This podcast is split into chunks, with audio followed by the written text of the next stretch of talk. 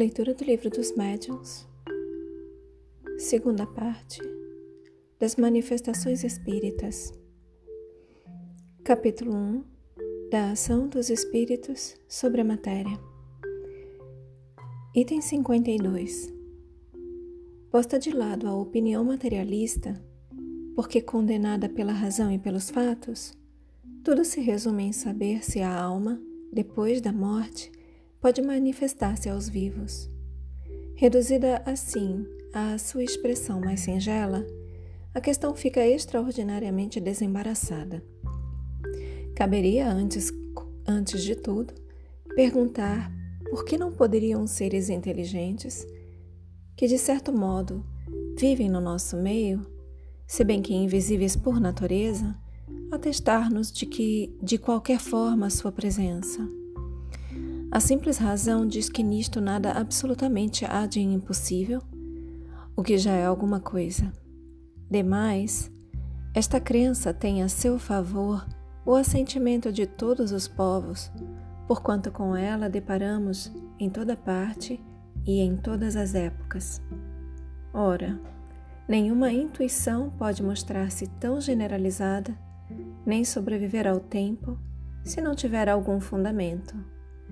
Acresce que se acha sancionada pelo testemunho dos livros sagrados e pelo dos pais da Igreja, tendo sido preciso o ceticismo e o materialismo do nosso século para que fosse lançada ao rol das ideias supersticiosas.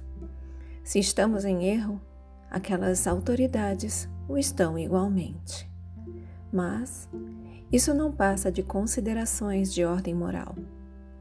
Uma causa, especialmente, ha contribuído para fortalecer a dúvida numa época tão positiva a, como a nossa, em que toda gente faz questão de se inteirar de tudo, em que se quer saber o porquê e o como de todas as coisas. Essa causa é a ignorância da natureza dos espíritos e dos meios pelos quais se podem manifestar. Adquirindo o conhecimento daquela natureza e destes meios, as manifestações nada mais apresentam de espantosas e entram no cômputo dos fatos naturais. Item 53.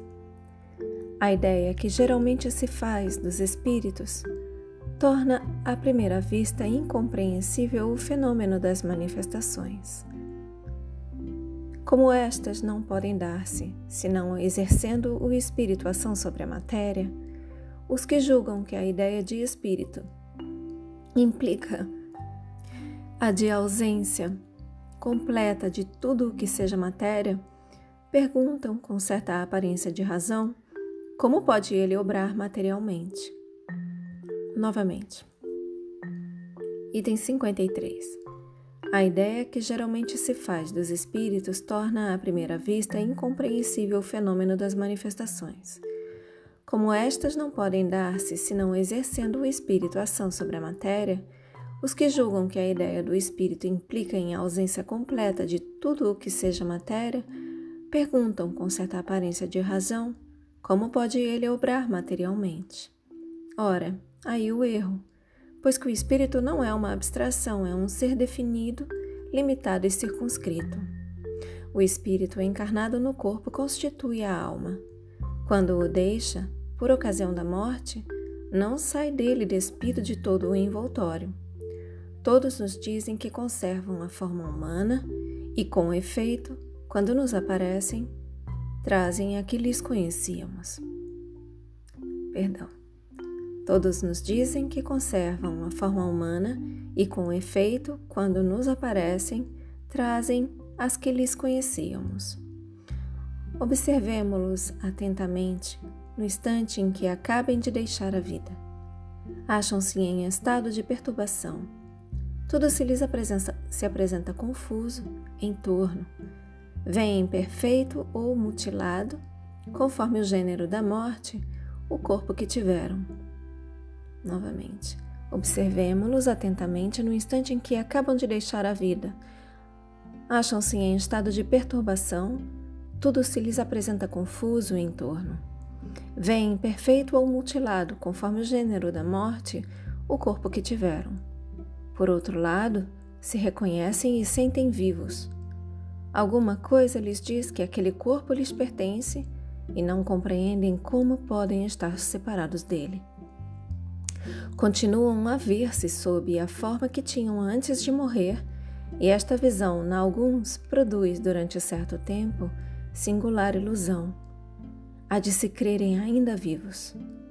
Falta-lhes a experiência do novo estado em que se encontram para se convencerem da realidade.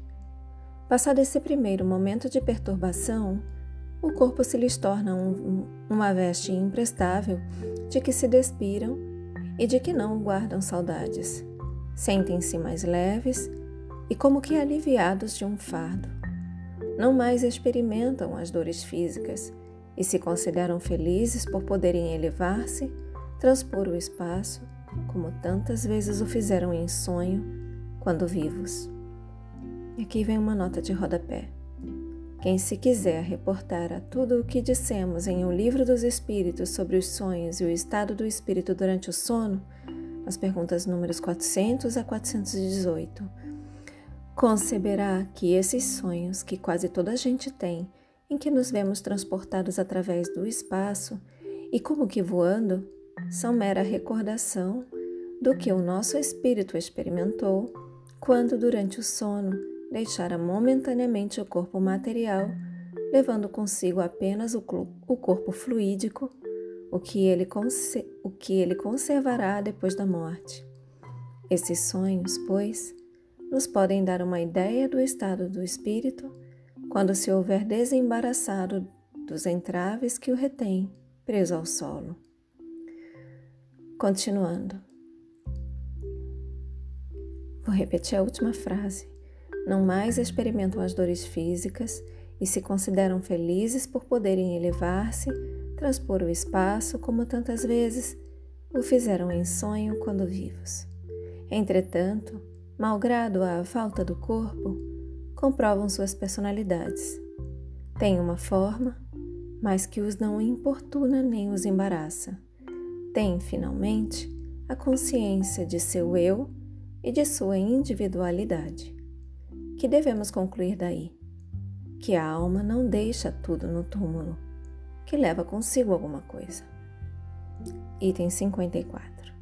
Numerosas observações e fatos irrecusáveis, de que mais tarde falaremos, levaram à consequência de que há no homem três componentes. Primeiro, a alma, o espírito, princípio inteligente, onde tem sua sede o senso moral. Segundo, o corpo, invólucro grosseiro, material, de que ele se revestiu temporariamente em cumprimento de certos desígnios providenciais. Terceiro, o perispírito, envoltório fluídico semimaterial que serve de ligação entre a alma e o corpo.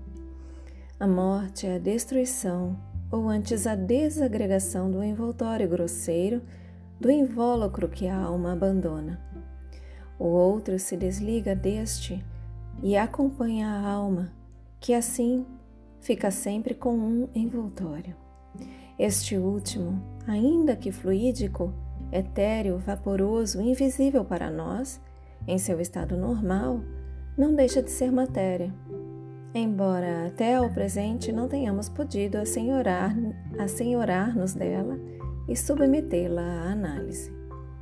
Novamente, a morte é a destruição ou antes a desagregação do envoltório grosseiro, do invólucro que a alma abandona. O outro se desliga deste e acompanha a alma, que assim fica sempre com um envoltório. Este último, ainda que fluídico, etéreo, vaporoso e invisível para nós, em seu estado normal, não deixa de ser matéria, embora até ao presente não tenhamos podido assenhorar-nos dela e submetê-la à análise. Esse segundo invólucro da alma, ou perispírito, existe, pois, durante a vida corpórea. E o intermediário de toda é o intermediário de todas as sensações que o espírito percebe e pelo qual transmite sua vontade ao exterior e atua sobre os órgãos do corpo. Para nos servirmos de uma comparação material, Diremos que é o fio elétrico condutor que serve para a recepção e a transmissão do pensamento.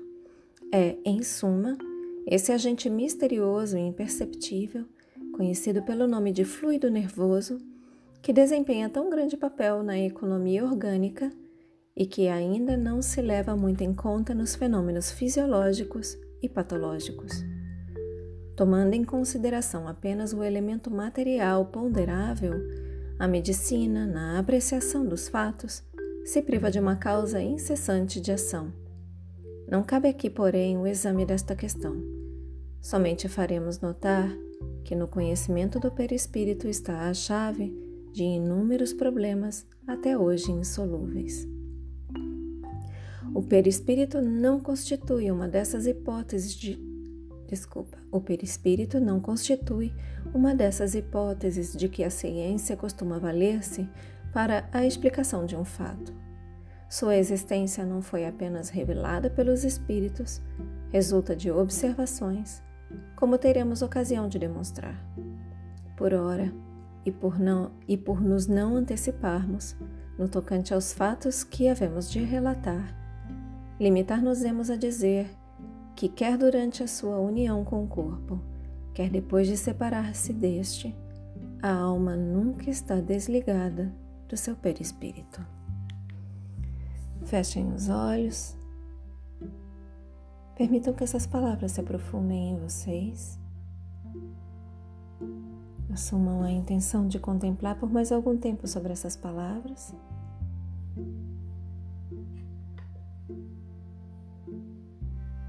Expressem gratidão aos seus guias, mentores, protetores e anjo guardião.